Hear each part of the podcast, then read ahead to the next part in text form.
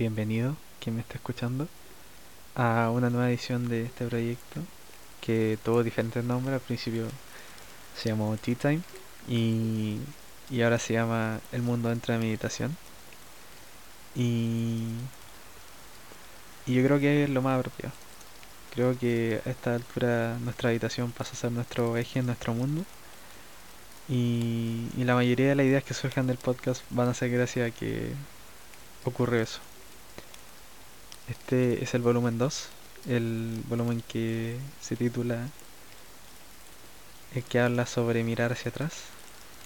Y, más que nada es, es como lo que voy a decir en quizá en un breve tiempo. Va a ser eh, sobre cómo enfrentar la cuarentena o el resultado de enfrentar la cuarentena más que nada. Y, espero que les vaya gustando. Si, si han pasado por la misma experiencia o tienen alguna opinión, eh, la idea es que me lo hagan llegar y quizás puede ser como una recomendación o una sugerencia. Y, y eso más que nada, porque a esta altura eh, todos sabemos que el mundo exterior ahora es como tan increíble en el sentido de que ahora cuesta saber qué es verdad o qué es mentira. Según yo ahora solo absorbemos lo que se adapta a nuestros criterios. Y, y eso quizás no, no, como que nos demotiva a seguir interesado en ese mundo, a pesar de algunos casos que, que obviamente nos unen y, y tratamos de cambiar las cosas. Pero más que nada eso, como que tanto caos, tantos problemas quizás nos puede dejar de llamar la atención y poner el enfoque aquí que es donde hemos vivido quizás un poquito más de cinco meses. Y que quizás al principio, como fue mi experiencia, me, me costó darme el tiempo para enfrentar la cuarentena porque todo, todo fue como al principio ya, fue un fin de semana así como ya tengo el lunes libre, después uh, tengo dos semanas libres y ahí es cuando uno se da cuenta como que quizás la cosa tapa mucho más. Y que esto puede ser largo. Porque al principio fue como raro porque no me sentía como mi pieza. Especialmente la veía y decía como que esto está como muy mal organizado, de verdad, como que no me siento como estando ahí. Y reordené todo como cuatro veces. Y ese es como el primer pie. Porque eso es como la preparación para el, el nuevo eje dentro de la vida que pasó a ser nuestra pieza, nuestra habitación. Conforme fue pasando el tiempo, eh, ese como primer paso de ordenar todo y comenzar a, a echar raíces es lo que de a poco fue como convirtiéndose en la acumulación de cosas que quizá uno en la vida cotidiana no hubiera prestado atención en el sentido de que mi caso fue que nunca quería, no me gustaba volver a la casa temprano quizás, o pasar mucho tiempo de día porque esos problemas como que siempre iban a venir igual, los pensaba y quería evitarlos, no, ni con toda la gana del mundo quería eh, verlos quizás. Y por eso siempre trataba de hacer muchas cosas, de participar en muchas cosas. Pero bueno, la cosa a veces no se pueden dilatar más de las que ya están dilatadas. Y no se pueden alargar más de las que ya están alargadas. Y en algún determinado punto fue como que se pararon todos al frente mío. Y, y generalmente cuando yo veo esos problemas, y yo creo que como que se pueden, todos pueden como sentirse identificados con esto, de que son problemas tan grandes que uno siente que el mundo se te viene encima que literal te varaste en el hombro de gigante y, y te convirtiste como en una especie de atlas. Y, y uno no sabe qué hacer con eso, porque es como mirarte en el espejo, un poquito más allá del ojo y, y ver como caos, porque no, no atináis a hacer nada más que eso, como a, a pensar en lo peor y, y que todo se viene encima. Pero pero cuando uno los trata de resolver y fondo es como sentarse y conversar con ellos, Porque eso es sentarse y conversar contigo y ver de verdad qué es lo que qué es lo que me impide crecer más que nada. Porque no olvidarlos porque siento que cuando uno olvida las cosas pierde la oportunidad de crecer y aprender a partir de ello. Lo mismo con la historia. Yo encuentro que no deberíamos borrar la historia en el sentido de que tiene que quedar ahí para que sepamos en qué no por qué no debió pasar o quizás por qué debió pasar y por qué debemos aprender de eso y quizás por qué no debemos aprender de eso. Y, y, en el caso de los problemas personales, si uno los trata de olvidar esos momentos, sensación, lo que con lo que uno se puede sentir identificado, obviamente no traen como ningún fruto más que la manera fácil y se puede perder una gran oportunidad a partir de ello. O no, más que nada es como cambiar la percepción. Porque esa, esa nueva percepción te permite crecer. Porque antes quizá inconscientemente todos esos dilemas, esas trancas, en un lenguaje coloquial, eh, te ciegan. Y quizás hasta te, te hacen sentir que lo nuevo o lo que está al frente tuyo ahora puede ser malo o te niega mucho eso. Y en cambio cuando uno cambia la percepción, eh, eso nuevo puede ser tan agradable como, como las cosas que uno más añora. Y, pasa con la ropa, que esta es como la analogía que voy a dar relacionada con la ropa, porque todos sabemos que, o sea, todos sentimos que tenemos una ropa que nos une una polera, un pantalón, unas zapatillas que sentimos que son tan parte de nosotros que vamos a todos lados con ellos. O quizás de hecho puede provocar hasta que lo ocupemos súper poco, solo como para ocasiones especiales. Y, y llega al punto de crecer y obviamente no quiere soltar esa ropa.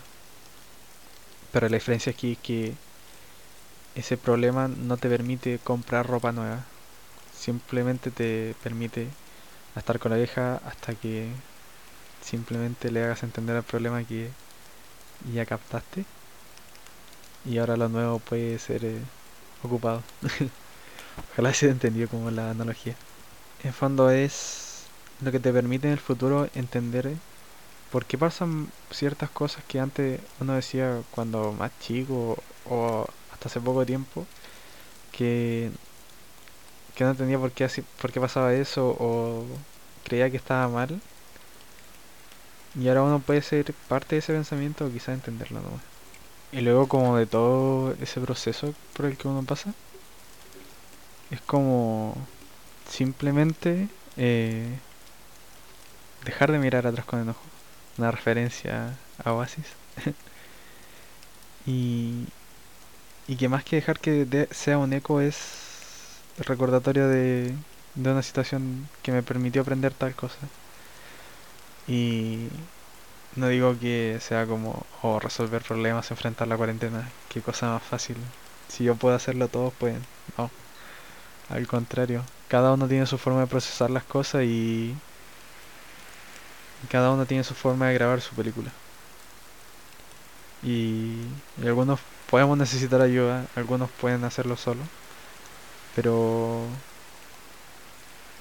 no es normal creer que todos somos capaces de todo.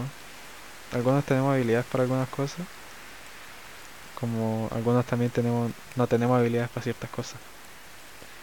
Entonces, eso va más que nada la idea de, de este enfrentamiento de cuarentena. Como lo estoy postulando como si fuera una pelea. Pero es una idea que, que es difícil de procesar porque con los procesos de cada uno, uno nunca sabe si cuando se lo transmite a la otra persona va a sentir lo mismo. Y, especialmente con algo como... No es profundo, es personal. Porque yo no hice como mucho mucho hincapié más allá de lo necesario en lo mío. Pero cuando uno cuenta esta experiencia es como para que también uno se sienta seguro de que esto es normal. Porque a esta altura yo creo que todos hemos tenido como un poquito de angustia con todo esto, con el mundo en general. Y quizá antes no se tenía, o antes no existía, aunque yo creo que sí existía, pero estaba oculta. Y, y sentirlo en todo esto como en un caos controlado, podría definirse de esa forma. Eh, nos puede llegar, aunque sea mínimo, nos puede llegar a colapsar. Y, y imaginarse ese colapso más es como esta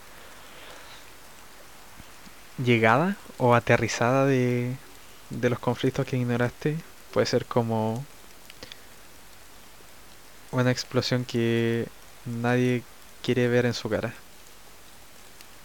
Pero bueno, uno va creciendo y, y va y va aprendiendo que